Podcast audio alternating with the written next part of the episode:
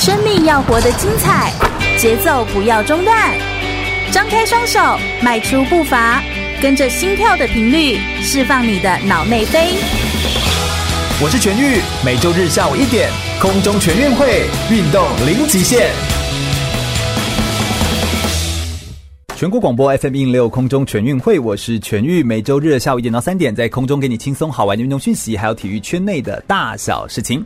好，大家好，来到了空中全运会的节目现场，我是全玉。我们今天要来访谈一位呢，我觉得这个人呢非常的有故事，而且他在描述他自己个人故事的时候呢，我光看一下那个我们访谈的稿子，我都很兴奋，很期待今天的访谈的内容呢。他是谁呢？他是越野三项运动员。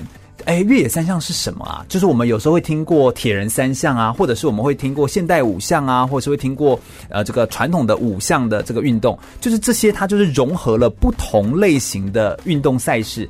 结合在一起，然后它同时要能够完成，然后它再加上越野这个难度，就它可能会在山上，可能会在溪流边，所以他们这样子的呃运动方式又增加一些跟大自然相处的机会。我觉得它本身的难度很高，而且还又结合了一些跟环境啊、跟大自然的一些呃野外求生吗的这种能力。所以我觉得这其实是一种综合，就很像人原本活在大自然的一种生活的状态，其实是很有有趣的一个呃运动项目。那我们今天访谈的这一位教练呢，他叫做江燕庆教练。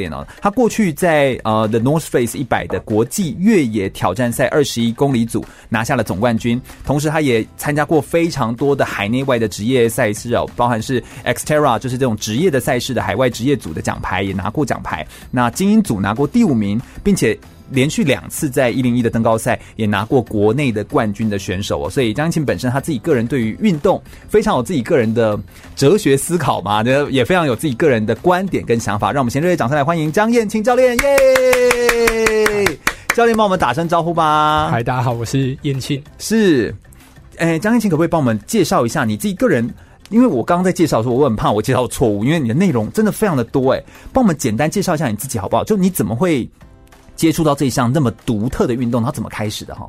怎么开始？嗯，越野三项运动吗？是啊，其实我在国小的时候就开始接触体育了。那从国小三年级到现在二十几年，其实没有中断过。哦，对啊，从因为我觉得一切一切都是因缘际会啦。因为我一开始接触的是桌球，我是桌球校队。哦，对，而且你的体格就是就是你有身高，然后又瘦，反应又快的感觉，这样子。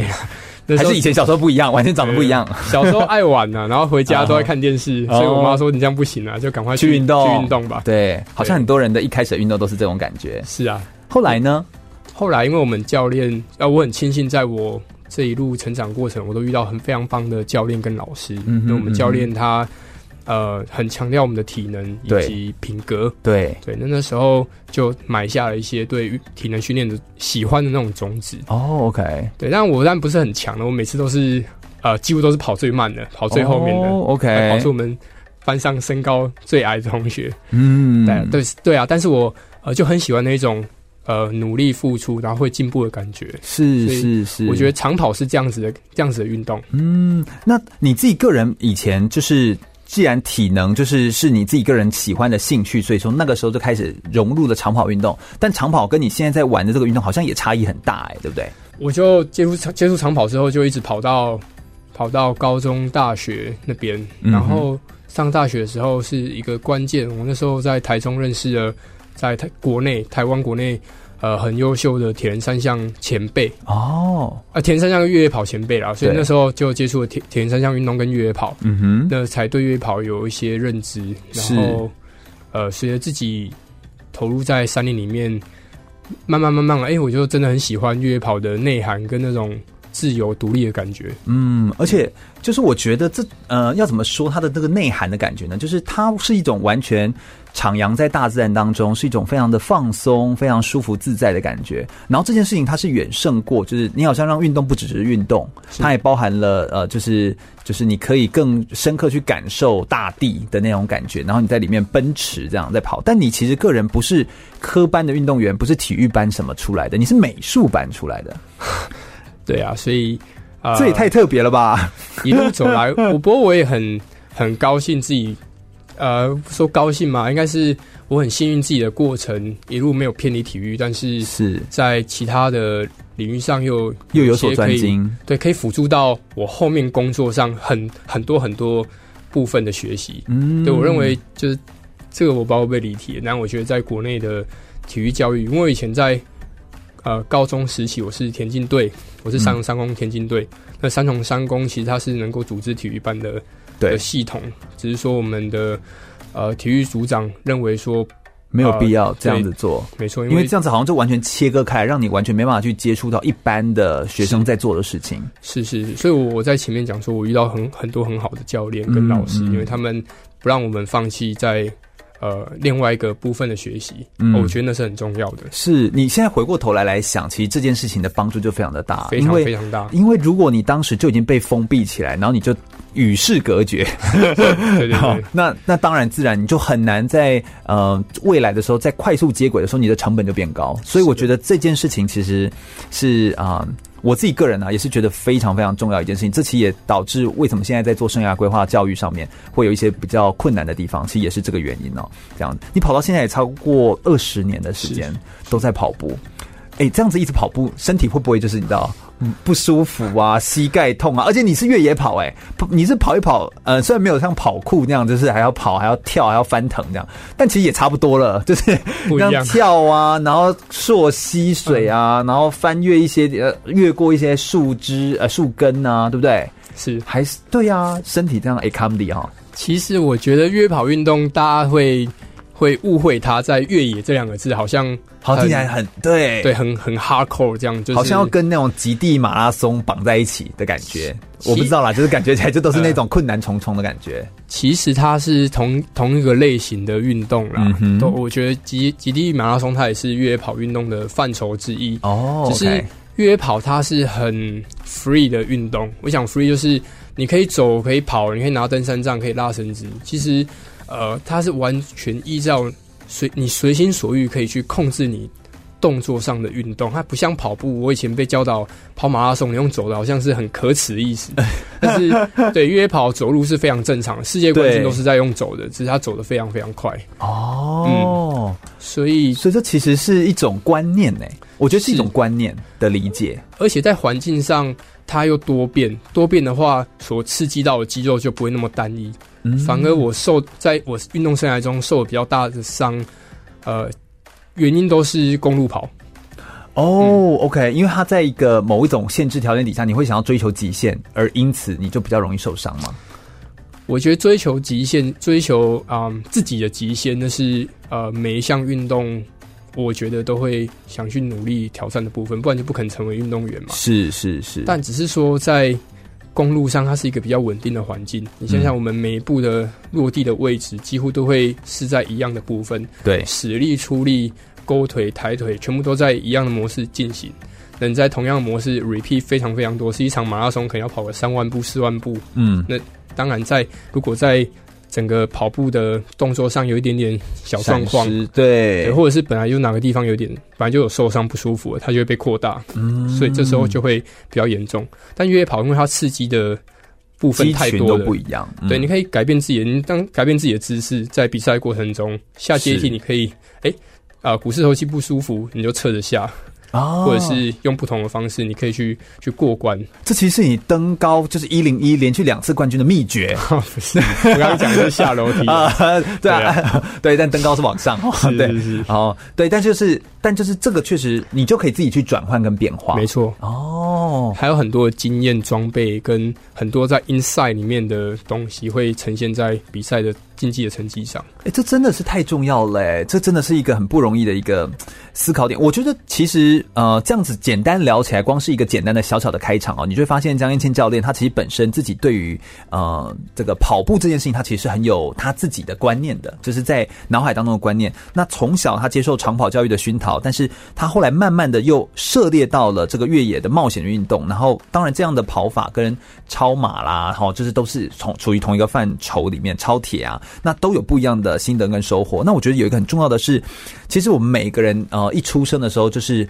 呃，其实江教练他自己本身也写部落格啦，他有一个很明显的一个描述，我觉得非常有道理。他觉得大部分人在就是咕咕坠地的时候呢，一出生就在一个繁华的都市当中去生活。我们有时候都会在学业啦，在各种工作的压力上面，就是而忽略了对于运动还有对于亲近大自然的重要性。而这种越野跑、越野的三项的运动，它其实可以让你自己不会过度的，就是压力啊，然后或者是没办法放松。你可以尽量的去了解说，参与大自然跟大自然接触的那种呃必要性，同时你也不会让自己的身体就是都被你一直吃啊，或一直坐在这边就给压抑了你天赋有的能力。其实每一个人都可以到大自然当中去跑，而且你可以透过自然而然的放松的方式，让自己得得到一个更适合的舒压，甚至有一个更舒服的方式去开展你自己。我觉得这其实是一个越野跑带给他更大部分的收获，我想我们今天就要来好好来聊聊，到底越野跑的这个运动呢，呃，跟呃，就是到底是往山上跑呢，还是往呃海里跑呢，往溪谷跑呢？到底是怎么跑啊？哈，这个我觉得这个跑法其实我就觉得本身就非常具有特色了，这样子哦。那以及呢，在装备上面到底有哪些不一样的门槛？那还有一个最近很流行的城市越野以及山径越野跑，这两者又有什么样不一样的差别跟差异性所在呢？稍微休息一下，听首歌曲，马上再回来聊聊哦。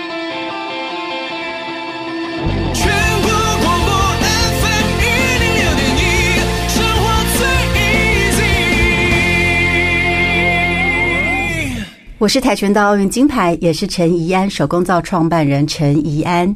您现在收听的是 FM 一零六全国广播，由全域主持的空中全运会。全国广播 FM 一零六空中全运会，我是全域。我们今天邀请到的是一位越野三项的运动员江燕庆教练 Cliff 来到我们节目现场，欢迎教练，耶、yeah！大家好，是不是感觉有一百个人在那边拍手，这样很开心的感觉？这样子哈，教练一定要来跟我们解释一下喽，因为既然你这个项目叫做呃，职业越野铁人三项，然后你是一个这个那么厉害的选手，然后比过很多非常优秀的成绩哦，拿过譬如说不管是呃呃 Xterra 的海外职业组的奖牌啊，是台湾史上首座的奖牌，拿下精英组的第五名啦，然后还有拿下国际越野挑战赛二十一公里组的总冠军啦，还有一零一登高赛的国内的两届的冠军，以及你之前也是跑呃超级铁人赛二二六，是也是拿下台东之美的冠军，这些。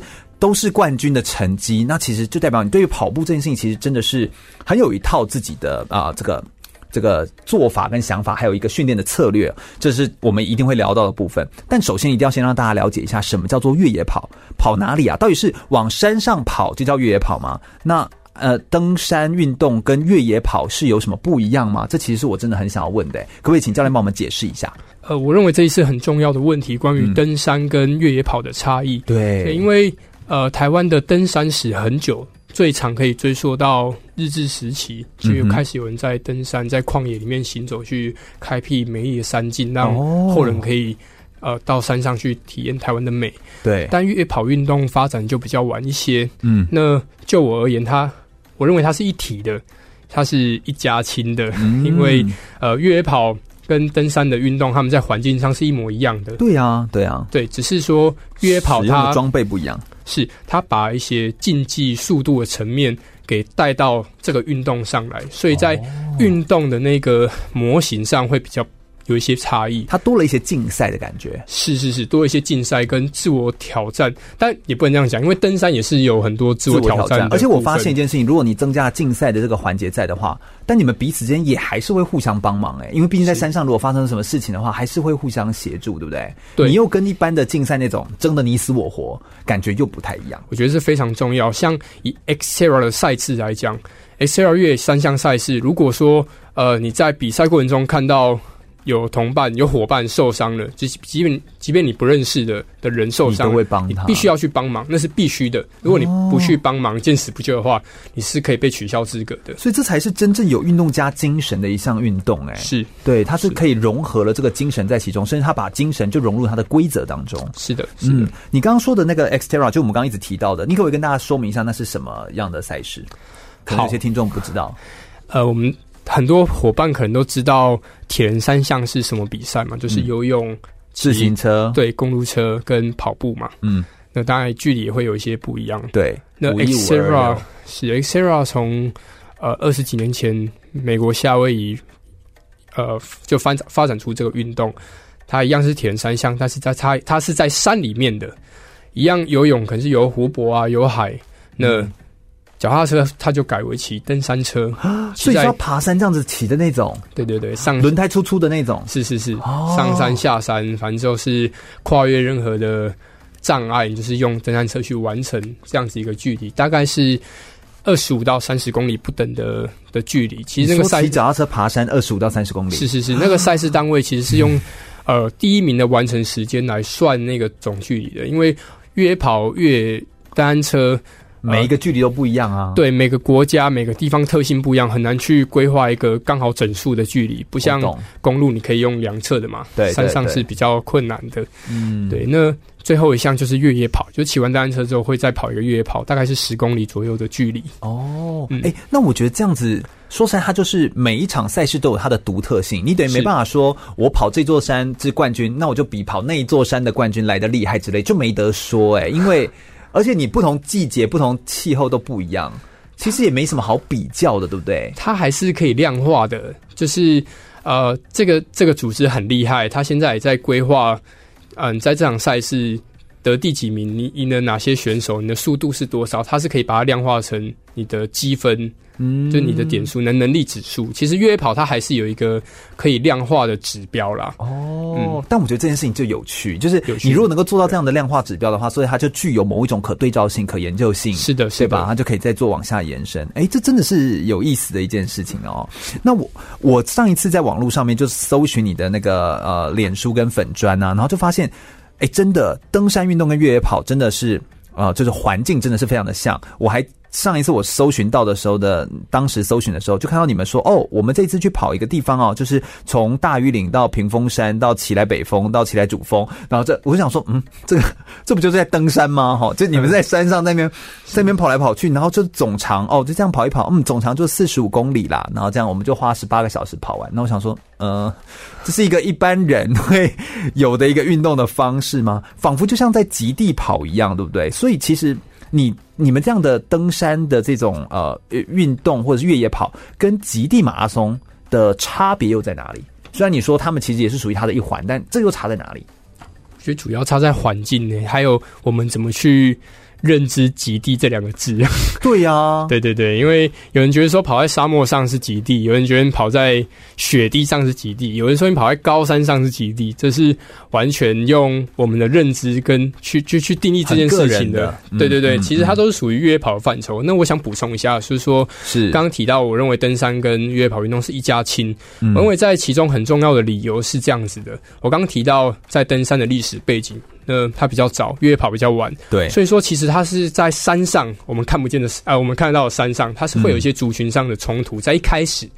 那当我们把它认为它是同一家人的时候，这个冲突就得以化解，就可以互相去尊重、包容不同的速度，在这个这同一座山上。哦，对我我觉得这是很重要的，是是是，所以它其实是因为速度的竞争性不同而衍生出的差异性的比赛。但如果你又可以包容、互相尊重，其实因为它的环境又是一样，所以其实完全是看你从什么角度切入。是的，这件事情哦，我可以理解你的意思，这样子。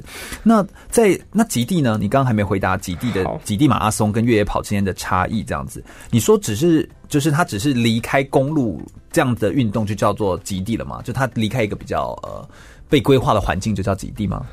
所以呃，我刚刚提到说，呃，我认为极地这两个字是我们去赋予它的对主观性的认定，对一个认定。嗯哼，所以说极地马拉松，我觉得它也是越野跑运动的一个的的其中之一啦。对，那越野跑我们怎么去定义越野跑，这就很重要了。像呃，全玉刚刚提到说，离开公路，离开都市，是不是就越野跑？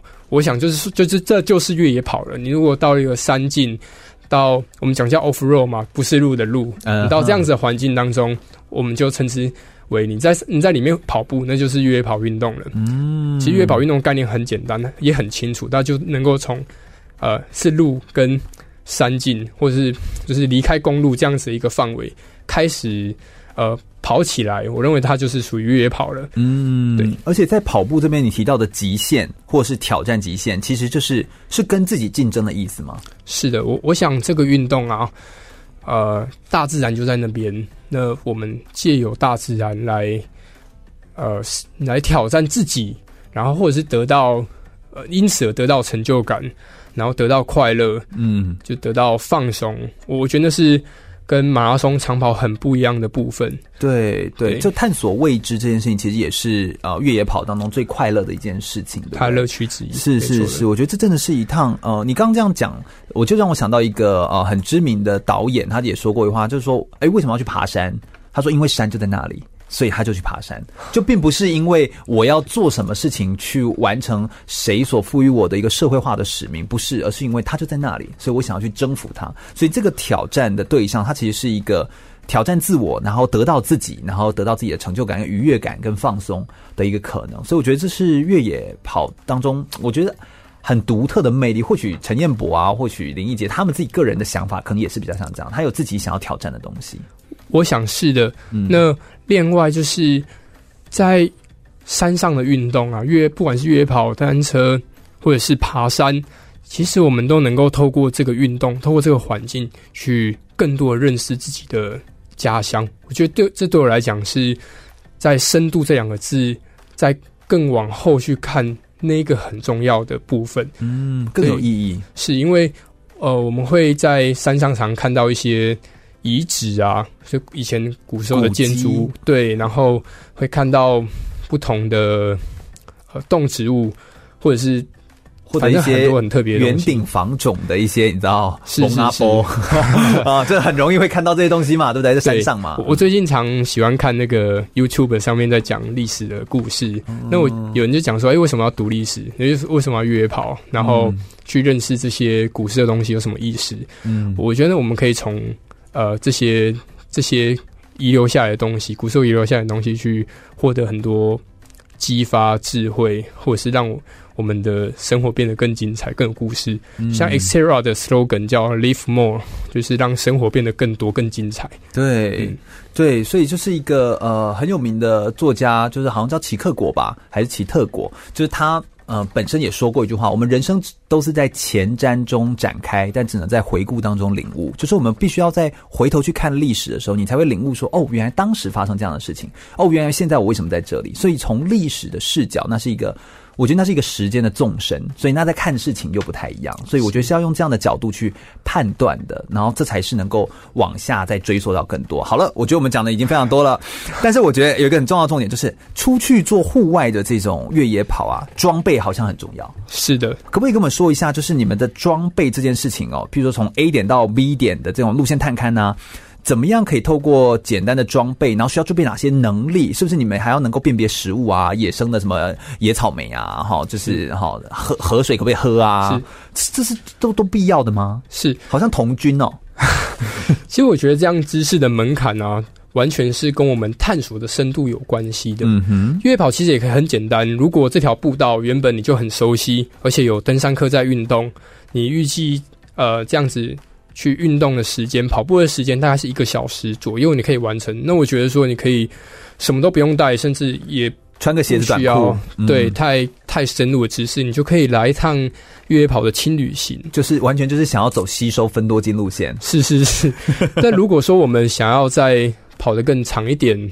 一个呃好几个小时越野跑，那我觉得至少你要像刚刚那个什么什么卡罗楼断崖奇来南峰，对对对，然后屯元山口这样四十五公里十八小时这种跑法的话，你就要带，对，至少你要带个水袋背包啊，然后要放进一些补给雨衣啊，然后你要至少要去中央气象局看一下那边的温度大概是多少，会不会下雨？要装头灯，因为你们会跑到晚上，有可能这是一个安全的，安全措施。哦，我懂你意思，要带 GPS。要要，然后至少你要会看地图或者是离线地图，嗯、因为离线地图我们用手机看，手机是会没电的。哦、如果对，对，如果你又没有带到行动电源，所以还是要有纸本地图，会比较安全。哦，天哪！啊、我多久没有看纸本地图？我也很久没有 看，觉得我自己好像会被就是丢在山上那种感觉。哈，呃、那如果那为什么你们要学会一些绳结自救这些东西？那我觉得是在遇到一些可能危机的、呃，对对对，要更。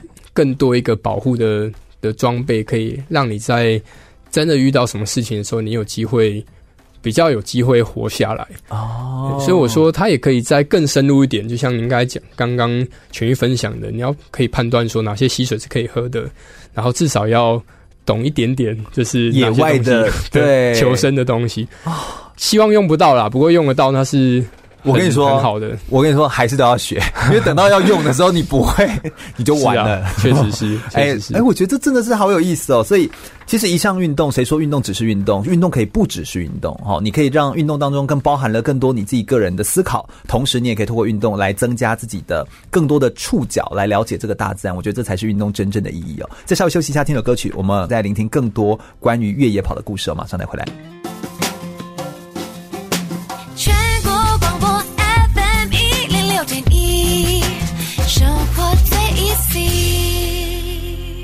我是国立体育大学休闲产业经营学系的副教授王凯丽。您现在收听的是 FM 一零六全国广播，由全域主持的空中全运会。继续回到全国广播 FM 一零六空中全运会的节目现场，我是全域。我们今天邀请到的是越野三项运动员江彦庆教练 Cliff 来到我们节目现场，跟大家分享非常多越野跑相关的讯息哦。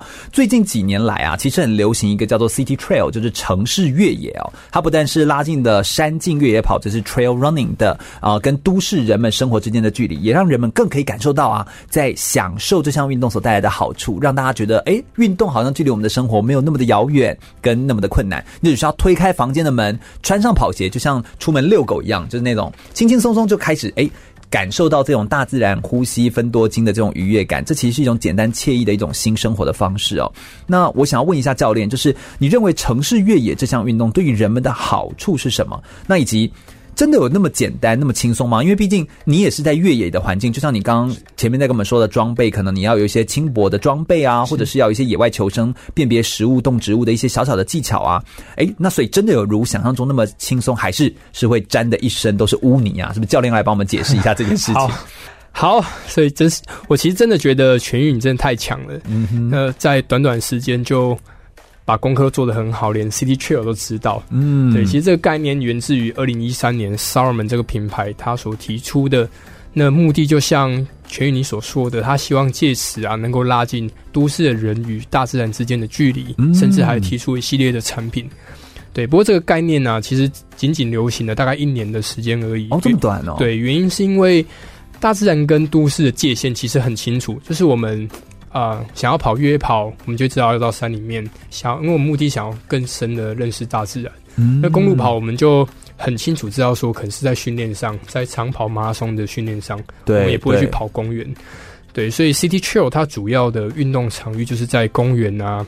阶梯啊，有点像跑酷那样子，草皮啊，就是都市间的绿地那种那种概念。对，但毕竟它是在都市里面，所以我认为它又没有像越野跑这么多能够跟大自然有所接触，或者是这么的差异那么大是的那种感觉。是是是，所以就不如我们直接到山里面比较好玩。虽然一开始可能会沾在一身污泥，或真的比较远，是对不对？不过呃，作为教练啊，我认为 City Trail 的。训练概念还是可以帮助到人们在进呃，在进入到山林里面之前，先建立好的体能基础的技术啊观念。我觉得在都市比较稳定的环境里面可以去学习的。所以说，如果以训练的角度来切入，City Trail。它不失为一个值得推广的概念，嗯，对，我可以理解。所以这对教练的训练来说，这其实是一个呃很好的一个训练的方式。就你像我们很多的这个呃跑步啊或跑者，他们有时候会有一些城市夜跑啊，或就是这样的跑法，它其实就是让你更方便，好，然后可以呃先来做训练。但是其实人们有的时候，就像我们有些人通勤的工作，我不知道这边可能听众有一些是通勤的工作者，有些人可能就是工作地点距离家里其实是有一段路的，但他喜欢这一段距离当中，他可以切换一下自己的生活的步调，就像我们今天要去到越野跑的时候，我们其实那一段距离虽然比较远，好像没那么方便，好像变得比较麻烦，但其实这个切换就会让你觉得，我好像真的离开我的工作的场域，能够进入一个新的环境当中，或许这个就是。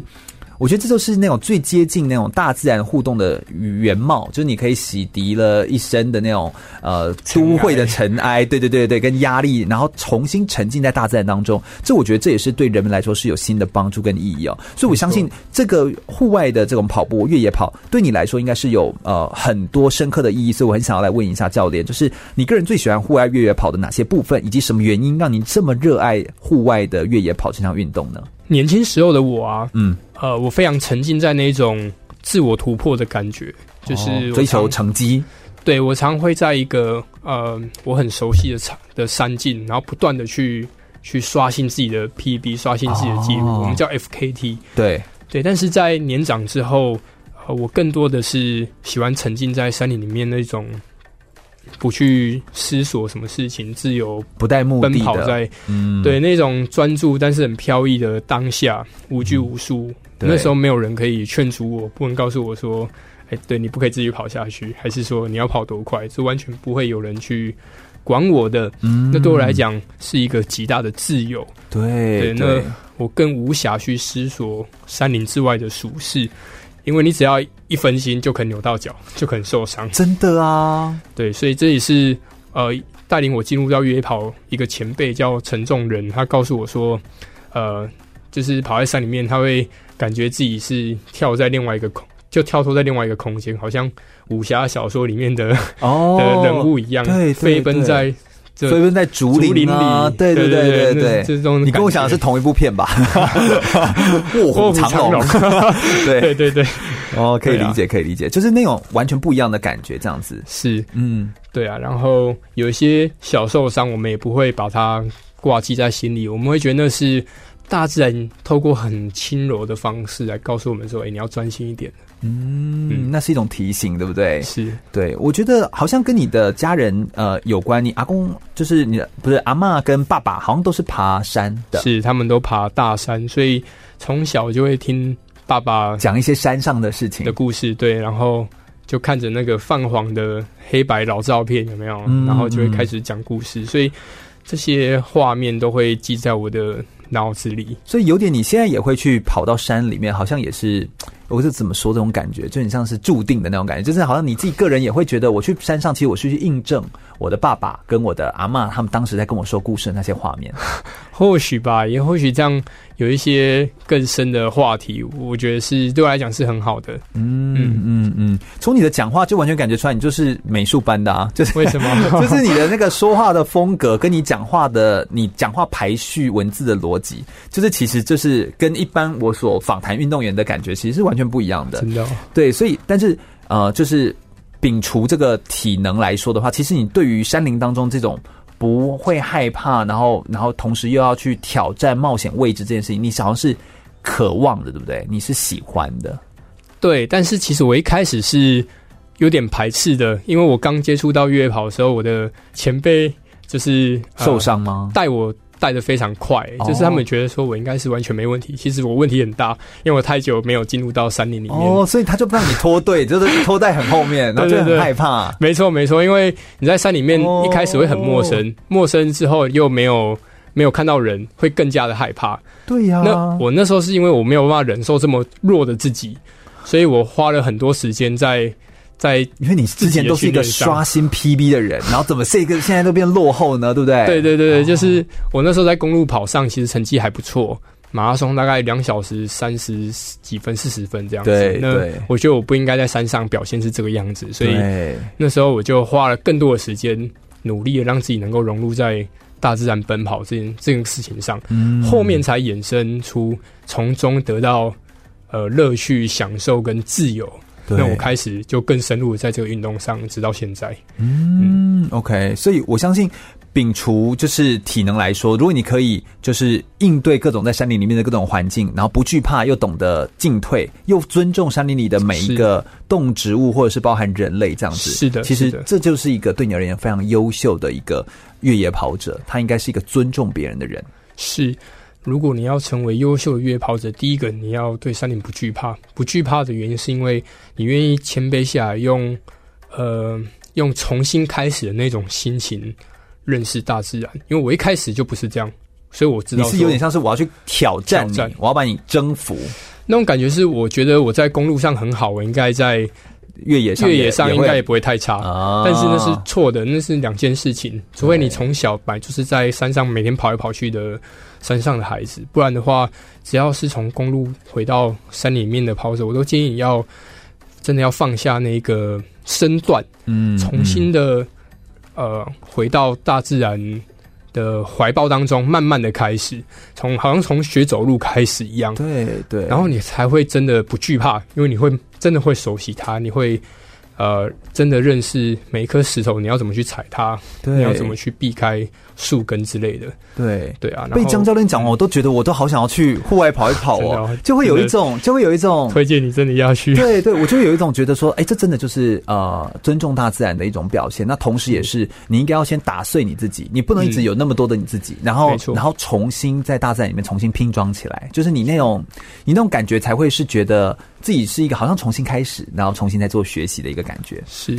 我想我们还有一个，我还有一个问题，我很想问，就是就在户外越野跑这个运动项目当中，它其实一定有一些困难的地方。那目前就是你觉得你有没有一些在训练上面发生一些故事跟有趣的事情可以跟我们来分享？那当然，因为我相信故事一定很多，你可不可以跟我们举几个故事的例子？譬如说，你觉得最有意义的一次户外越野跑的经验啦，或有没有一些跑过很惊险、印象深刻的赛道这样子？帮我们来分享一些例子好不好？好，哇，我相信一定非常多啦，非常多。我说这个问题可以讲一整天。对对对，对，因为。呃，每一场赛事啊，其实我是一个很念旧的人，特别是我完全我完全听得出来。我刚刚从你的讲话描述，就是你的讲话的细节度非常的多，是，也就是你会描述一件事情它的一些很小的小细节，那是代表你对于这个东西的怀念度是深的。是我几乎记得啊，我生涯中的每一场比赛的细节都会记得，不只是成绩，嗯、连细节我都会记得。嗯，那特别是越野运动，那更是难忘。对。对，那所以这在我的运动生涯中有非常多赛事都是我一辈子没有办法忘怀的。对，那我这边想要跟呃全玉还有观众朋友分享的是，在我二零一零年发生的事情，嗯，就是在那一年的年初啊，我的就是在过年那个期间啊，亲戚就问我说：“你今年有什么有什么计划、什么目标？”这样，我就说我想要出国比赛，因为那时候我还没有出国比赛的经验。对。对，然后但我不晓得要从何开始。那我那个出国比赛也不是说想要自己花钱那种，我希望是能够有一个代表性的，比如代表台湾能够去比赛。对，嗯。然后那时候要组队去大陆比户外赛。嗯。那八月这一场是去大陆的武隆，武隆县在重庆市里面，是一个武隆山地户外运动挑战赛。是，它是它现在就是呃这个户外赛全球的世界杯人，它是一个奖金非常高的。职业赛事，嗯，那这个赛事的组成是三男一女，它是一个团队赛，对，而且就像我们前面跟全域分享的，它有一些规则是要，要组合、要合作的，对，你不能在过程中拉你的队友超过五十米。哦，你看到被裁判看到是要被罚死的，它是非常强调团队精神的一个赛事。那也非常难，他要为期五天，嗯，每天都是超过七小时的竞赛。天哪！对，那然后而且你们在跑的时候还会要垂降啊、溯溪，这样在大自然当中。是，他就是完全以人力的方式去通过大自然的层层阻碍。越野跑、登山车、划独木舟，这三个是主项。那其他的副项就是可能有时候要穿呃，要攀岩、要溯溪、要。垂降，你就是全能啊！我的天哪，有点有点像是这样。那为什么让你印象深刻？发生什么事？我在赛前的时候，因为我知道这是一场很大、很大、很大的比赛，可能是我这辈子在那时候比过成绩最高的比赛了。因为那时候全球的精英队都在这边，而且它是每每一天的每个项目都有预定完成时间，就是你太慢就被就直接没有了，就取消了。对对对，你就没有没有这个资格继续比下去。所以我在赛前就很认真的准备，嗯，但是我在出国前几天摔车，就把我的膝盖磨破了一个洞，嗯，但我还是决定要去。结果去了，去到现场在做练习，在做环境适应的时候，嗯，我又不小心又摔了一次，这是摔得非常非常严重，就是骑登山车的时候摔的摔下去的，是我的手指插到石石头，它那个石头因为在高山上，它是页岩，是立的。对，他就从我的中指啊，就直接剖成两半，就看到骨头这样。Oh my god！对对对哦，我刚听到我都觉得头皮发麻。对，那其实我那时候手腕也也骨裂，只是我不知道，我只知道那时候我手腕转不了。哦，手腕骨裂，然后呢，手指就中指又被剖成两半對。对啊，然后那时候其实全身上下也都有伤啊，只是因为手指实在是太痛了，所以也不会去想到其他的伤，其他的伤。后来呢？对啊，后来从山上那个大会大会组织，他就呃有救护车嘛，就带着我到山下，就开了一个小时到山下去看医生。嗯，跟那时候十年前的武隆还是蛮落后的地方，虽然他们已经尽力去找到最好的医疗资源来来来处理我了。但是那时候。呃，他告诉我的第一个讯息是：哎、欸，你积极一点的做法，要做截肢的动作。我听到都傻了。要截肢？对，我听到就是我那个脑筋。我现在看到教练的双手都还健在，都还健在，都还健在 哈。好，我们知道这最后结果是好的，是好的，不然吓死我。好，是啊，我那时候头脑就浮现一个画面，是我回家夹菜的时候，我妈说：“哎，镜头那里干几站？” 对，我说啊，想说我绝对不行，我绝对不能截肢。那我就问他说要怎么办？那医生说如果。消极一点治疗就是把指甲拔掉，然后做缝合这样，但不晓得会不会变回原貌。我说好，不然就这样试试看。对对，但是呃，缝合完之后，我还是决定要继续比赛。对，那时候其实队友啊，多痛！我们说十指连心，对不对？是是是，这个指甲拔掉，还是一种抽血，正好是个古古代的酷刑，对吧？就我所知哈，我有打麻药了。Oh my god！对，那。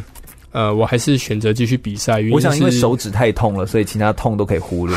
好，大家这种感觉，大家会心。其实我觉得最最呃冲击最大的是心理，因为在比赛前就受伤了，然后在呃我讲比赛前是出国前就受伤，然后在当地又受伤，然后我比赛比比赛第一天第一天排位赛结束之后，我又重感冒，可能是太虚了还是怎么样，我用重感冒，所以。那时候完全都是依靠我，依靠我的队友在帮我打理赛，这比赛之外的事情。对对啊，然后那时候心情会很低落。那时候我在比赛比啊感冒的那一天晚上，我就跟我队友讲说，是不是老天要我们不要继续比下去，所以才放了这么多阻碍阻碍给我。他叫我说不要多想，你就嗯放心去比吧，就这样。对啊，关关难过关关过，那是对每天都是上山下海的。我记得还有一个画面是要要渡，就是要游泳渡河，嗯、然后就是渡一个一个很大的湖泊这样。然后我们是穿着鞋子，然后就这样游，团队这样游。那时候我也不想让手指泡到水里面，我就是 比中指这样子，中指比在上面游泳。嘿，然后就是那个画面就上了重庆日报的的一个一个小版面，有一张照片这样。那最后你比中者照片，对，就是意思说那时候呃全身都受伤啊，然后有这样子的这么严重的伤害，但是还是把把比赛给完成。对，对后来我们真的完成了，还赢了俄罗斯队。然后虽然成绩没有很前面，但我们拿了第十四名，刚好是有奖金的最后一名。哦，还还可以啦，但是呃，没关系，奖金很高哈，所以就是拼到十四名的时候比较 OK 这样子。其实比较难忘的是那个过程跟。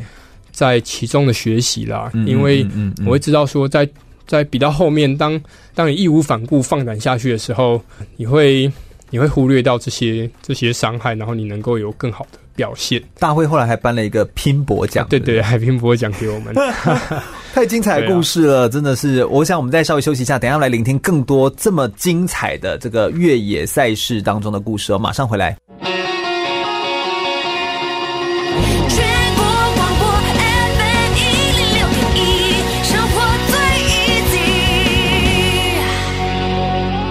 是黑脚舞团团长小豪，您现在收听的是 FM 一零六全国广播，由全域主持的空中全运会。全国广播 FM 一零六空中全运会，我是全域。我们今天特别开心的邀请到了越野三项的运动员江彦庆教练 Cliff 来到我们节目现场，跟大家分享非常多越野三项运动的赛事。欢迎 Cliff，耶！嗨，大家好。Cliff 刚刚跟我们讲了非常多很重要的讯息哦，包含什么呢？我来这边快速整理一下哦。他有跟我们说，在玩这个户外的越野跑的时候，其实呢，你确实需要透过一些简单轻便的装备哦，在山里面可以来做一些学习。同时，你如果说距离没有很远的话，当然是一个呃你熟悉的场地啊。如果跑步的时间在一个小时以内啊，你可以有个跑鞋、短裤就可以来一趟轻松的越野跑的轻旅行。但是如果你是跑比较长时间的话，当然有一些雨衣啊、轻便的雨衣、头灯，或者是有一些离线地图或者是 GPS 可以。帮助你来做一些判断，或你有一些自然探勘的一些能力，其实是一件很重要的事情。那再来就是过去的 City Trail，就是那种呃，我们说城市的越野跟山径越野其实也有很大的不同。我们刚刚也跟大家分享，城市越野是在城市里面来了解这个跑步的这种感觉，所以去做不一样的体验。它可以在山径越野之前来做一些体能上面基础训练上面的观念，来帮你做一些好的建立。那之后你当然就可以做一些山径越野跑，你可以脱离尘嚣啊，然后感受一下大自然的魅力。我觉得这又是一个截然不同的一种感动哦。那刚刚我们也分享了一个呃非常感动的一个很有意义、很印象深刻的一项越野跑的赛事的经验。我想你应该有非常多的跑过一些惊险的、印象深刻的赛道，或者是有一些感人的故事，好像还有很多诶。可不可以再请教练跟我们分享一些感人的故事，或你经历过的一些事情，好吗？好，其实啊。呃，让我感动的事情真的是非常多。嗯哼，那呃，特别是在户外赛这种团队比赛当中，对队友跟对手之间呢、啊，都会产生很特别的连结。哦，我在蒙古比赛的时候，就有看过一个队伍里面的女选手，她脚已经骨折了。骨折是呃开放性骨折还是闭锁性的？闭锁性的。Okay. 但是因为她也有办法继续完赛，只是那个完赛她是。嗯那只脚是不能用的，对。那我看到他的队友是背着他跑的，我的天呐！因为就像你刚刚说的，这种其实你们是互助的，而且这种应该说是运动精神的极致展现。就是你如果不互助，或别人就算是别队人，你如果不帮他，其实你这样是会被取消你的资格的。而且你能想象吗？他那个比赛是为期好几天，你到越后面越不可能放弃，因为你前面付出实在是太多，对，太多太多的代价。那你背后所背负的有。队友想坚持的那个那个心情，以及品牌或者是国家，你是有很很多会很多理由会让你想要继续完成下去，即便是你脚都断掉了，你会想说自己能不能够再撑下去？真的，那队友也会想你要怎么样尽力去帮助帮助你。那我自己也曾经遇过一样是在蒙古那场比赛，就一个国外的。队伍我知道他链条断掉了，但我们这边刚好有备用的链条，我就给他，就给他。那在隔天的比赛是骑乘在公路上，他就。全程领骑，帮让我们跟在后面哦，帮你们破风。对对对，就会有类似这样。但是我们虽然就用自己能够做的方式去帮忙对方。对，我们对方，我们两队之间不用说，都不用说，都没有讲话，但是自然就会有那样子的默契存在。对，还有友谊。对，我觉得这才是最可贵的一件事情。哎，有时候这就是当中令人感动，而且印象深刻，而且这是无论国内外，甚至你都不认识他，名字不见得知道。但他就是会帮你，我觉得那是一种心灵上的交流。嗯嗯嗯，对。那呃，对我而个人而言，就是比较难忘的一场赛事，其实是这两年之间跟 Xterra 台湾这个团队一起组织比赛的过程。嗯，对。组织比赛，你的意思是什么？我们就是比赛的主办方。哦，OK。对，所以你要协助规划赛道，然后了解一些呃这个安排。是。那呃那时候我们的赛道是。全部都是自己做的，自己亲手，真的是用最传统、最原始、最就地取材、最环保的方式，在垦丁国家公园这个地方，去真的是用徒手弄出一条可以骑乘登山车的路线，然后让全球 Xterra 的爱好者对能够来到台湾美丽的垦丁比赛，并且有很多很难忘的经验，让世界看到台湾的美。这是我觉得。对我而言非常有意义的事情，因为台湾的大自然真的很优秀，嗯，就是真的很漂亮，而且台湾就是是一个很独特的宝岛，就是有它最丰富的这种资源，这样子。是，那可不可以跟我们分享一下，就是你觉得什么样的运动选手，就是是、嗯、呃，你目前觉得成绩最好的国家的运动员，或者是这些越野跑最成绩最好的选手们都在哪里啊？是哪些国家呢？我想，无论是越野跑、越野三项，或者是越野滑雪这种。这种户外运动、越野运动，在欧洲啦，欧洲的选手是非常非常突出，特别是法国。嗯，那如果是亚太区的话，纽西兰的选手是最好的。哦，OK。那我觉得那个是跟环境有关系，但其实近年来大陆也是有很很大幅度的成长跟很蓬勃的发展。嗯，对，我觉得其中特别是在顶尖选手这个部分的原因，是因为大陆官方很推这个运动，然后并且寄出。还不错的奖金，它是巡回赛的，嗯，所以很多呃长跑的选手，可能是二线的运动员，他就想要哎，就转对，能够透过这个透透过这个赛事，能够得到一些额外的奖金跟收入。对对对，所以他们就投入了。大陆应该有很棒的、很棒的一些地地形地貌吧？非常棒。对啊，所以所以其实也是很可以训练的。哦，大陆大陆真的是太 amazing，他那个。有一些天然环境真的是很漂亮，对不对？非常非常漂亮。然后你如果去那边跑那个越野的那种感觉，我觉得那个感受又截然不同。是，嗯，那种，而且换一个省份，其实感觉又完全不一样。对对，对，对，呃，真的完全不一样，在气候气候的差异上，然后温湿度，嗯，然后山的那种组成，植物的特性完全都不一样。是是是。那我然后来问一下，职业选手看起来其实是就像你自己现在是职业选手，你可以拿到赞助，或者是有一些很像厉害的赛道可以挑战。你觉得职业选手的生活跟业余爱好这项呃越野运动的选手们有哪些不同，但又有哪些辛苦的地方？我觉得你应该要诚实来跟我们说一下，就是让大家可以解惑。有些人会不会对职业选手有一些迷思啊？我觉得就是跟我们来分享一下好不好？呃，其实我我就不我就回答在跑步运动上的职业选手现况，然后因为其他的其他项目我就不能够不能够这样子回答了。嗯嗯，对。那在跑步运动上，对越野跑运动上，他们职业选手的经济来源不外乎就是品牌的签约，没错，代言费嘛，对，还有广告一些广告、比赛奖金啊，有时候。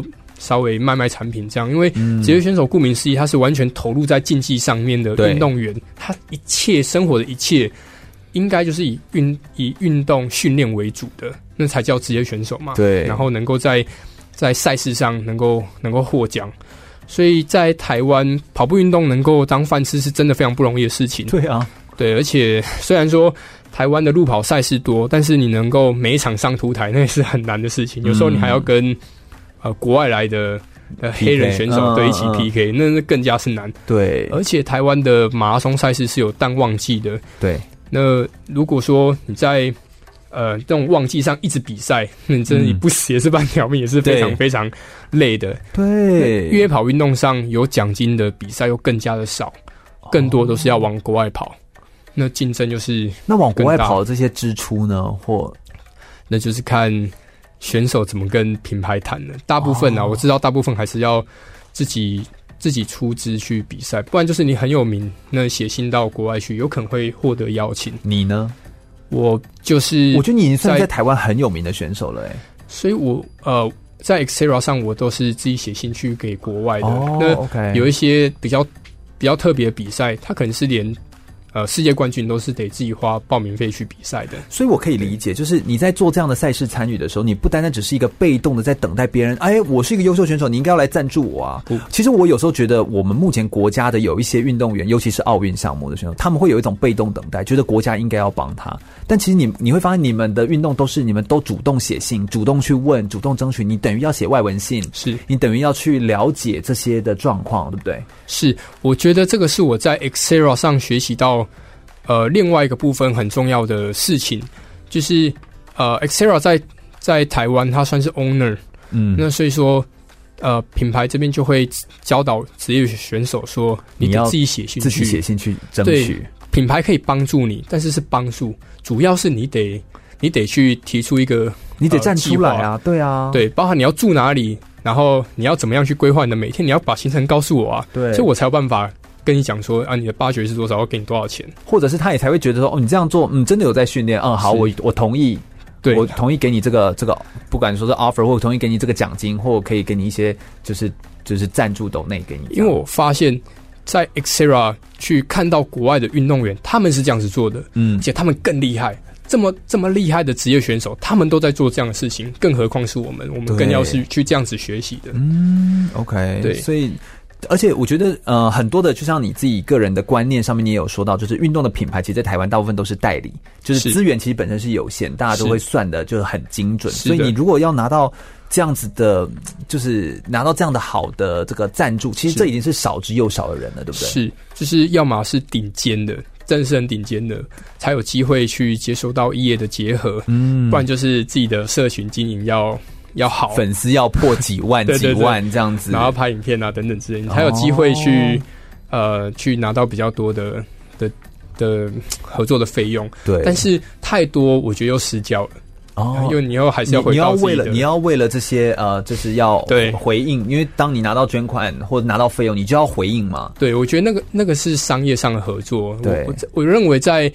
在选手不管不管是选手或教练这个身份上啦，就是我我们都要去思维是为什么人家要要把这个钱给我们，为什么人家要帮你？对，为什么人家帮我？但我觉得这个是在基层的时候大家比较不会去想的事情，但是基层不会想到出社会之后就被迫得想，那是被迫是很辛苦的。嗯、但是你得在基层的时候就知道说，原来社会的运作的机制就是以这样的方式，我们把资源给基层的的年轻的的人，不然不然不然只是运动员，在各个领域都是一样。对，那在基层获得这些资源、学习、成长之后，会回馈社会，回馈社会之后又回到基层，它就是一个善的循环。嗯，但是如果我们在基层不懂得这些，到长大之后还想要继续拿这样的资源在，在在在自己做一些事情上面的话。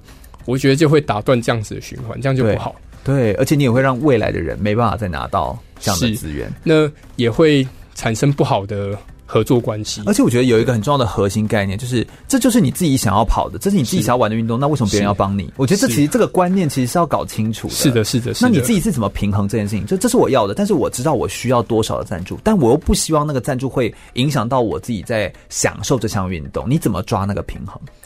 我觉得最重要还是回归到那颗心呢，就是你是很珍惜这个资源的，你是很珍惜这个品牌的，那你自然会为品牌带来好的形象，或或者是正向的付出，那品牌愿意继续继续在支持这个运动员能够往更好的方向发展，因为它是跟着品牌跟运动员，或运动员跟品牌是一起长大的。我觉得这样子的关系是是很好的。对。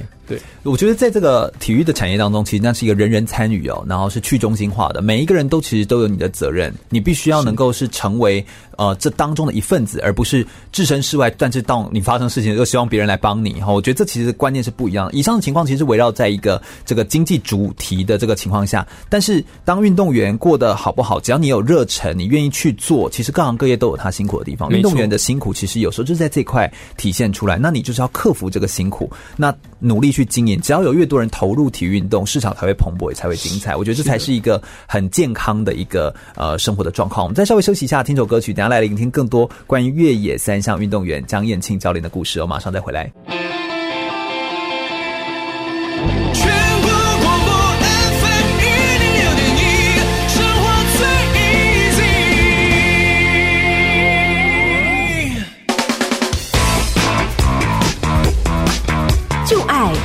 运动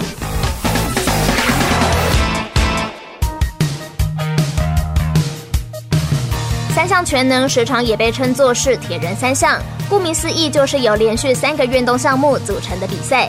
虽然在运动项目方面偶尔有变动，但最常见的比赛组成还是游泳、自行车与跑步。关于三项全能运动确切的赛事体制建立与历史演变过程，没有留下明确的记录。但根据许多历史学者的研究，三项全能的雏形最有可能是在二十世纪的法国出现。当时有一些运动竞赛是结合多个体育项目作为特色，但当时各个竞赛之间没有统一的规则，结合的运动项目也都不太相同。到了一九七四年的美国加州，被认为是第一个现代化的三项全能比赛出现。这场结合了游泳、自行车与跑步的比赛，不只被详实的记录下来，也开创了“三项全能”这个名词，逐渐让三项全能运动发展成熟，并受到世人们的关注。随着三项全能竞赛在全世界累积人气，西元两千年的雪梨奥林匹克运动会也首次纳入三项全能作为比赛的正式项目。奥运会中采用的是被国际认可的标准比赛距离，也就是一点五公里的游泳、四十公里的自行车，再加上十公里的跑步。由于参加三项全能的运动员需要连续完成三个不同的项目，如果只专精于其中一项，并不能确保优势。所以，三项全能的运动员们通常都会针对这三个项目同步训练。三项全能的训练与个别项目的训练有所差异，有发展出独特的运动方式和技巧。像是在游泳方面，因为接下来的自行车与跑步也都会用到腿部，三项全能选手们会使用修改过的游泳姿势来帮助保存腿部的肌肉力量。三项全能的三个项目都是以耐力为主，所以相关的训练对于提升参与者的心肺耐力有相当的帮助。而且三项全能的训练被认为有较少因为长时间进行单一运动训练而造成的运动伤害。还会比起只针对单一项目进行训练的运动员，得到更全面的肌肉平衡与身体发展。继续回到全广播 FM 一零六空中全运会的节目现场，我是全玉。我们今天非常开心，邀请到 Cliff，就是越野三项运动员江彦庆教练来到我们节目现场，跟大家分享非常多越野三项的相关的运动的故事哦。刚刚分享到了这个遇到的一些困难啊，以及身为职业的运动选手应该要怎么样的心态哦，然后去维持自己的生活的生计跟维持自己生活的水平哦。其实，在台湾的运动品牌大部分都是代理哦，所以本身资源是有限，所以大家都是算得非常的精的，所以你自己要能够呃想办法。用你的社群，并且想办法跟别人结合合作，你就是，我觉得说实在，在体育职场上面哦，你要么出众，要么出局啦。哈。就是我觉得这其实是一个非常实在的一件事情。你有能力，你有实力，你就可以说话。这其实是很简单的，也不用一直寄望着说别人都一定要帮你，就是。因为这是你自己想要做的，你热爱做的事情，你应该要自己帮自己。这其实是我们刚刚在谈一个很重要的一个核心的一个概念哦。那运动员，你有热忱就去做，那你只要越越来越多人投入，那市场就会蓬勃发展，然后也会越来越精彩。不过在谈到训练跟比赛过程当中，一定会有一些困难跟挑战。以选手来说，常见的困难跟挑战，要么就是成绩没有达到自己的理想，要么就是受伤。那你自己个人有没有一些呃？感受到最挫折或是最困难的经验，可不可以跟我们描述一些你的细节跟发生的事情啊？谢谢全玉，然后其实这些问题，我觉得都是我非常想跟大家分享的。嗯，你刚好也检视了一次自己，对，对，对再看了一次。是，嗯、那其实在这二十年来的运动生涯，呃，受过的伤痕是非常非常多。然后我们比户外赛不外乎就是。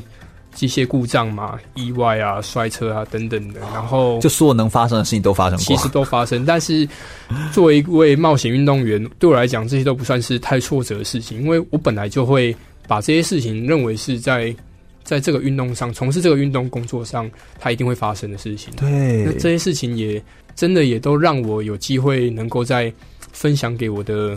现在的学生，嗯，我可以去解决大家的问题，因为我自己自己发生过。那我很庆幸自己现在是没有留下什么就后遗症的，就我还是可以健康的继续跑下去。嗯嗯、没错。那其实我真正遇到比较大的挫折，反而是来自于呃家庭关系上啊的课题啊，然后影响到心理上，然后影响到作息，然后最后影响到运动表现。哦、不过我觉得这些是呃，我相信是很多人会遇到的。的课题啦，当然，当然，我自己也是努力在学习跟调整这个部分，这样是是是。那个阿德勒也说过，就是人所有遇到的问题都是关系上的问题，人际关系上就是关系上的课题。这样，这确实是一件很不容易的一件事情。这样子哦，那呃，我觉得挫折当然是有，每个人都有哦。那而且我觉得呃，每个人都会遇到不一样的状况。我觉得遇到自己的课题的时候，我们。我们不是去逃避，我们试着去处理它，试着去面对它。我们就是走到下个阶段，我们就更加的成长。我觉得这我很喜欢做专访节目，有一个很大的核心就是我都会从别人的故事当中，又会得到很多的力量。我觉得这其实是一个很棒的一件事情。哎，不过我有一个好奇的点，就是因为在越野的这种环境底下，其实它是一个很开放，然后长时间，但是你又必须要很细腻、保持专注的一项运动。在这种运动环境底下，你要怎么样跟自己对话，或者说你要怎么样？评估对手，或者是频繁的跟队友沟通，然后鼓励他。但你们可能距离又遥远，你总不会一直吼叫吧，或者一直吆喝说加油这样。但是我觉得这样子也太荒谬了，就是、嗯、就是也太累了吧，对不对？那你们都怎么样来平衡这件事情？我觉得这蛮难的。好，这也是一个很棒的问题。全域提到一个重点，叫做专注。越野运动是急需专注的运动哦，就无论是。登山车或越野跑，它都是非常需要专注的，嗯，而且它不像公路跑一样可以参考配速，所以运动员呢、啊，对于自己的身体状态要非常的敏锐，而这敏锐来自于你长时长时间在山山林里面的训练，你更了解自己，因为你会跟自己对话，哦，这是每个人都会经历的事情，也就是你的自觉强度的敏锐度要很高，对，这是就是要长时间累积的。那我在比赛过程中要怎么跟自己对话吗？呃，我通常我会问自己说，自己是不是到极限了？好像你刚刚说你的那个手指有受伤，然后你就说，我如果等一下没办法再骑脚踏车的话，我就不比了。这样，我自己在训练的时候有时候会这样啊，就是我会问自己说，你是我我会问自己说，你已经累到极点了吗？你可以可不可以再撑下去？酸吗？还不够酸，还可以再更酸一点，还可以再更更更多。更多一点，就我有时候会这样子去 push 自己啦。对啊。但这个是 push 自己，还是是所谓的就是了解自己的极限啊？会不会有些人你，你你 you know，就是你如果在教，你后来也有当教练嘛？就是在教，你会发现有些人其实蛮逞强的，就是你知道那个，嗯，就是就是他，你要他承认说我没办法这件事情，其实很难。那那这怎么办？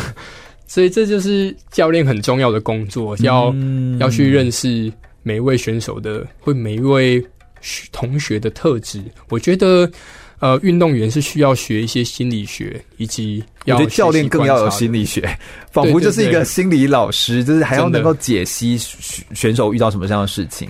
就像中医望闻呃诊切嘛、嗯，就是你会知道说，透过看，然后透过去询问，对，然后你会知道说要怎么样去帮助他，对，在对，对，在呃长期规划上或今天这个训练上能够做一些调整，嗯、对对，所以我觉得这其实是嗯呃，你等于是鼓励他不要放弃，然后你自己也是会这样子问自己，就是鼓励自己，哎，不要放弃，还可以尽力跑，还可以呃怎么样更更加的更加的持续的往前进这样子。那怎么样跟队友沟通？沟通的技巧呢？在队友的沟通上，我们就是会这个情境是在户外赛，就是一个团队的比赛。我们会比如说三人、四人小组，是我们会遇到非常非常多跟队友上，不管是有时候会有一些摩擦，或者是一起激励的那种状态，真的是非常多。因为那几几乎是朝夕相处在那样子一个赛事的情境，我觉得那个要不摩擦真的很难。对，所以刚刚我们提到 就是说，真的我们要了解每一位伙伴的个性嘛，就像。马云不是讲唐三藏，就是那个故事吗？它是一个非常棒的组合，它就会真的会互补，对，会出现在这个状况。然后我们知道有一些人的个性，我哪知道我去西天取经的时候，到底是三个唐三藏，还是是三个猪八戒啊？所以就是我们在在赛前一定会有一些训练嘛，一起训练过程，然后我们本来就会了解认识对方。但当然呢，也会有一些意外，就是像我们呃三就四人四人一队的的这个组合。通常我们女选手都是去找国外的选手一起来搭配，因为国内能够找到体能差不多的女女生运动员是不容易的。那这时候我们是到一个国家才会认识这个运动员，所以在那个磨合的速度上要非常快。我觉得这个是要沟通上要练习，然后心智上，我觉得这还是回到我们刚刚前面聊到关于人际关系心理的这个。这个这部分的交流、学习条件、学习条件非常非常重要。所以，所以你自己会提醒自己，譬如说，当我有不舒服，我有任何的不爽，或我有任何觉得被冒犯的感觉，你都会试图沟通，是不是？你你会有一个，你会怎么样告诉自己说，我要尽量的产生一些跟人际之间互动的事情？你是会努力的让自己呃，你就你会告诉自己说，我如果不开心，我要说，是这样吗？我觉得应对每一个人的状况是不一样的。我们有一个。就我的老师有跟我提到一个概念，叫以终为始嘛，就是以终终就是我们最终希望达到什么样的目标结果？对，那以赛事来讲，我们想要赢，然后想要开心的赢。那我知道说，对于这一位伙伴，我可能直接讲比较好，但有一些人不能直接讲，所以这是需要去、啊、需要去观察，需要经验累积。然后有些人鼓励是对他有效的，那像我，我可能不太需要。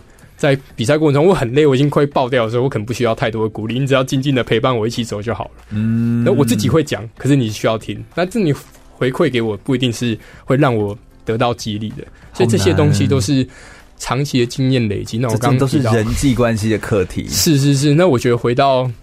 回到呃赛事之外的生活，这些也都是受用的。是是是，嗯、所以你看哦，能不能够从赛事当中得到某一些启发跟养分，来到你的生活当中可以持续的精进，这其实是看你自己个人能不能够转化这个能力，在你的生活当中来做使用。他刚刚提到的是 Seven Habits，就是史蒂芬科维。他所提的那个以终为始的概念，就你能够从最终你希望达到什么样的结果，然后你去推论说，所以我现在应该要怎么做才能够达到我要的结果？用这样的方法去思考，去填补这中间的差距跟落差，你就能够在人际上面也可以不断的去修正，不断让自己走到更好的一件事情。这样子，那遇到这些挫折跟遇到这些状况的时候，你在越野跑的过程当中有没有一些你会常常拿来鼓励你自己的句子，或是激励你自己的话？有有这样的一些内容吗？可不可以跟我们分享一下？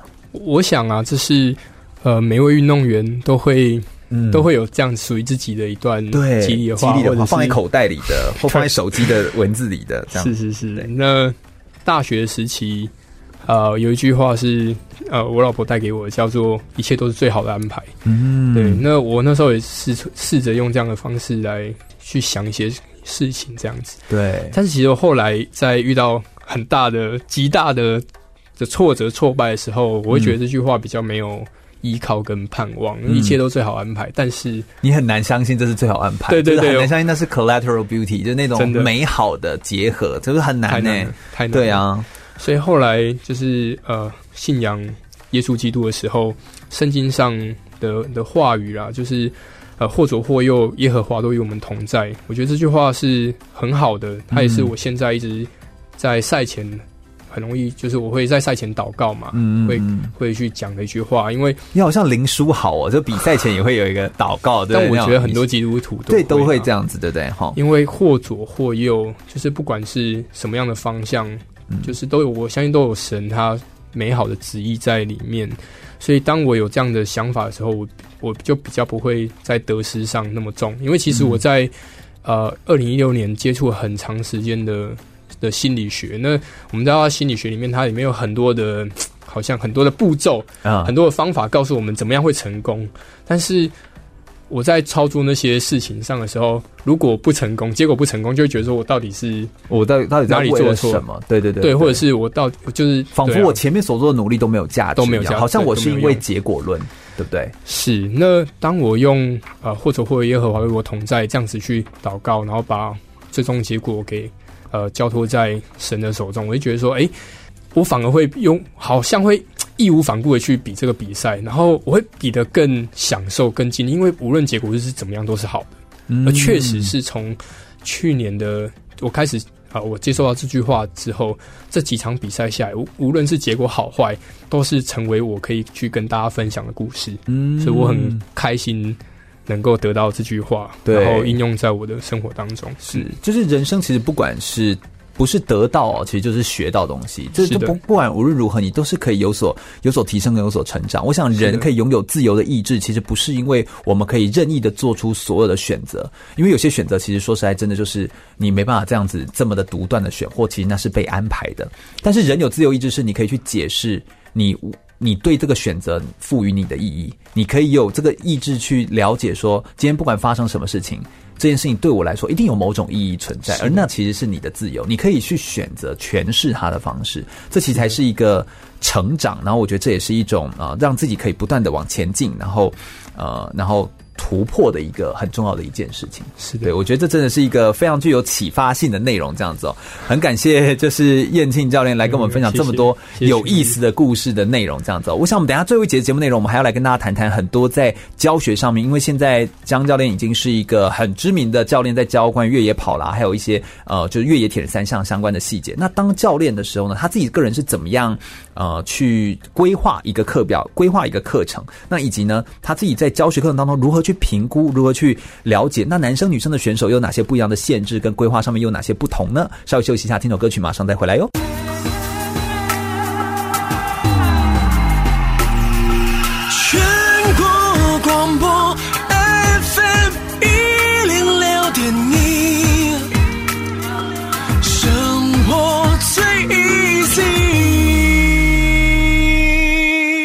我是台湾短跑金牌杨俊翰，您现在收听的是 FM 一零六全国广播全域主持的空中全运会。继续回到全国广播 FM 一零六空中全运会，我是全域。我们邀请到的是江燕庆教练，跟我们分享非常多户外越野跑相关的知识跟讯息哦。最后一节节目内容，我们要来聊聊的呢，是到底教练是怎么样来规划或者是设计深度越野跑的体验教学的课程哦。呃，因为。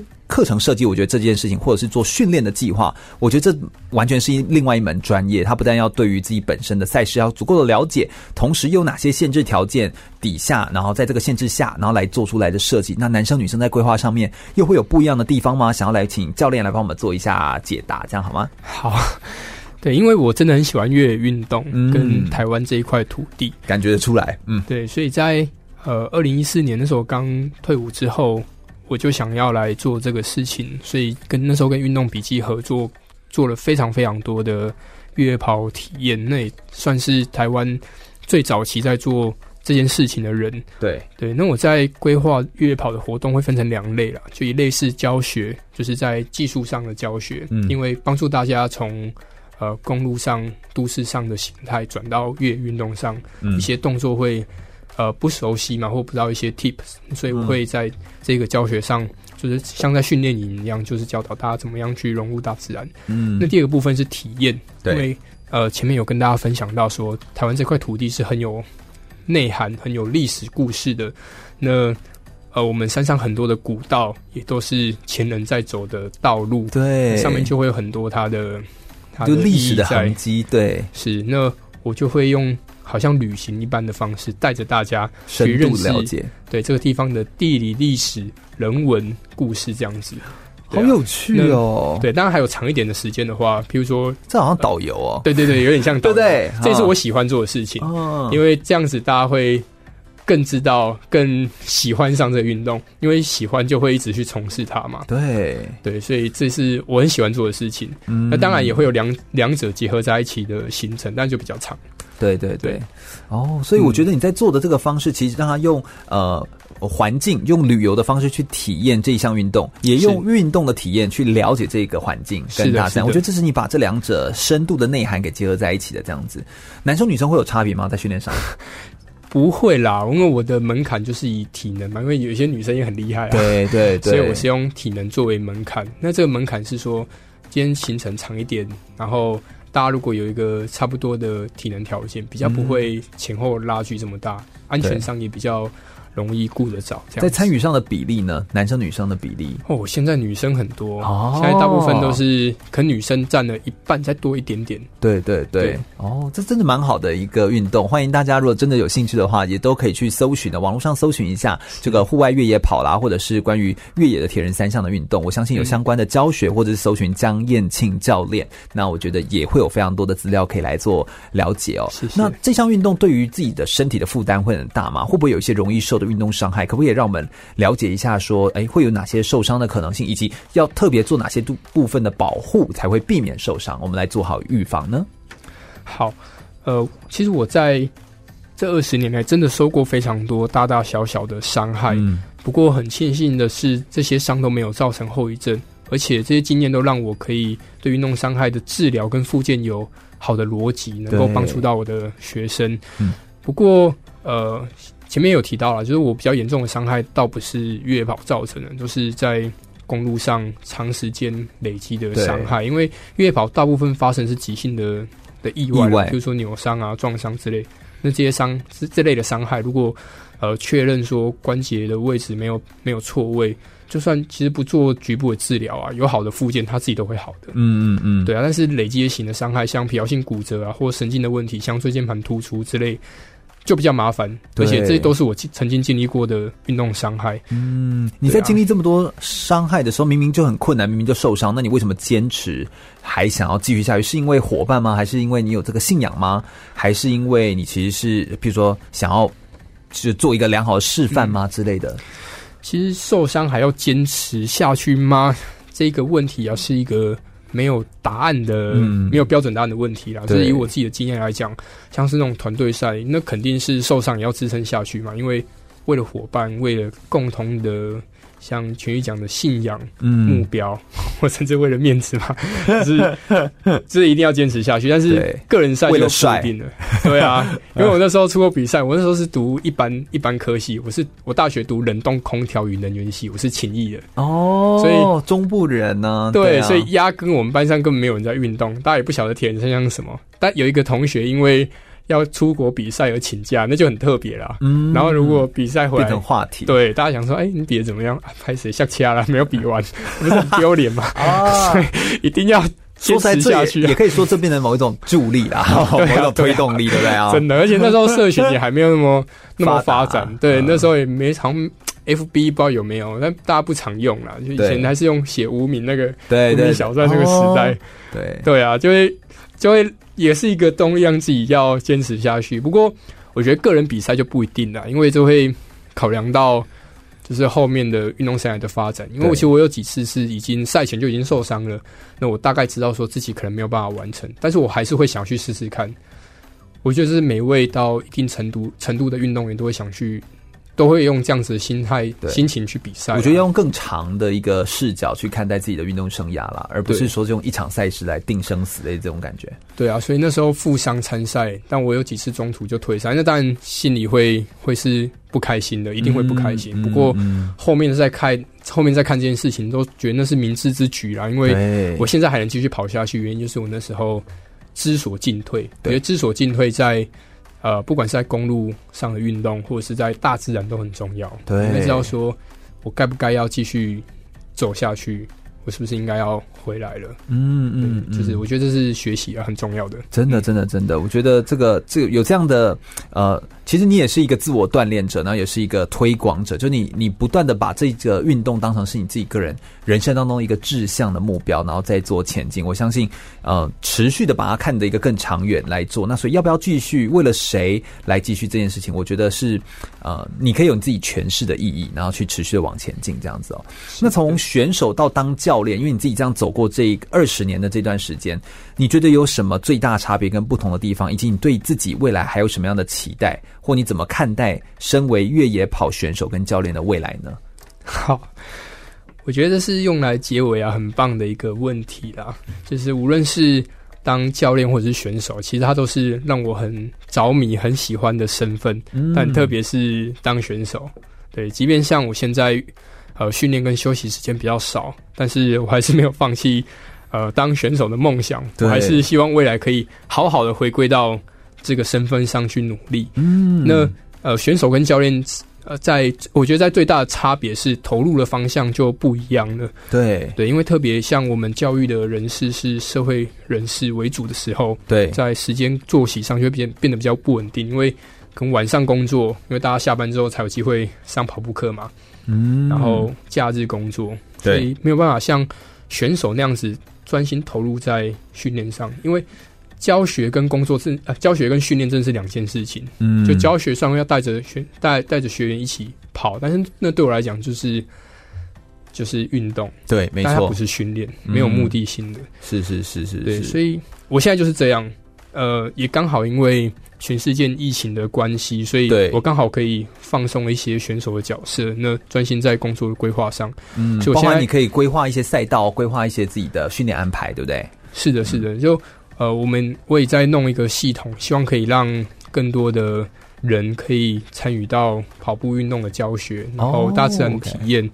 甚至就是也希望能够让一些有天分的山区朋友、孩子能够接受到一些越野跑教育。哦，oh，很酷，很酷。OK，OK，嗯，okay. 所以有有，但建建立这个系统应该是蛮不容易的吧？对不对？是啊，就我还在起步，还在努力当中。嗯，那当然把这个东西弄上来，我我们也在培养一些后劲啊，或者是。努力在找一些呃有潜力、有兴趣，特别是有兴趣的年轻运动员来来合作。嗯。那当然，背后就是我希望我自己到最后能够自还能够回到运动员的这个身份上，能够好好去去训练。这样，对你自己个人对于运动上、生活上下一个阶段有什么样的目标，以及你如果有一些想要挑战这个越野跑选手们，你会给他什么样的建议？先做什么样的准备呢？好，我先说个人好了。个人目标，对个人目标，在就我其实我其实，在自己的一些特别的人生的里程碑上，我都有去设下一些想要挑战的事情，譬如说大学毕业 bucket list 那样的是 人生一定要做的事。是我在大学毕业的时候，呃，我挑战了一场二二六，那时候就铁超级铁人三项赛，那时候国内在这一场之前只有曾经只有一场，嗯，所以那算是。很那时候是才国内的超级铁人三项赛事才刚起步的第一场赛事。对，我在大学毕业的时候，我就投入这个比赛去去完成，然后幸运拿到 拿到第一名这样。哦，那我在研究所毕业的时候，我想要挑战人生第一个一百公里的比的超马赛，所以我比了 North Face 一百，就一百公里的比赛，嗯，也幸运夺冠这样子。嗯，那接下来啊，我还我很希望自己能够。有机会去比一场越野的超马，越野的超马，但是在越野超马最有名的是 UTMB，在夏呃法国的夏慕尼，它是呃越野跑界可以说是奥运等级的殿堂，就是一定要去朝圣的地方，一定要朝圣的。哦。拿到那场赛事的冠军，你就可以几乎可以说是你是全世界越野跑领域在佼佼者。最强的运动员，他就是。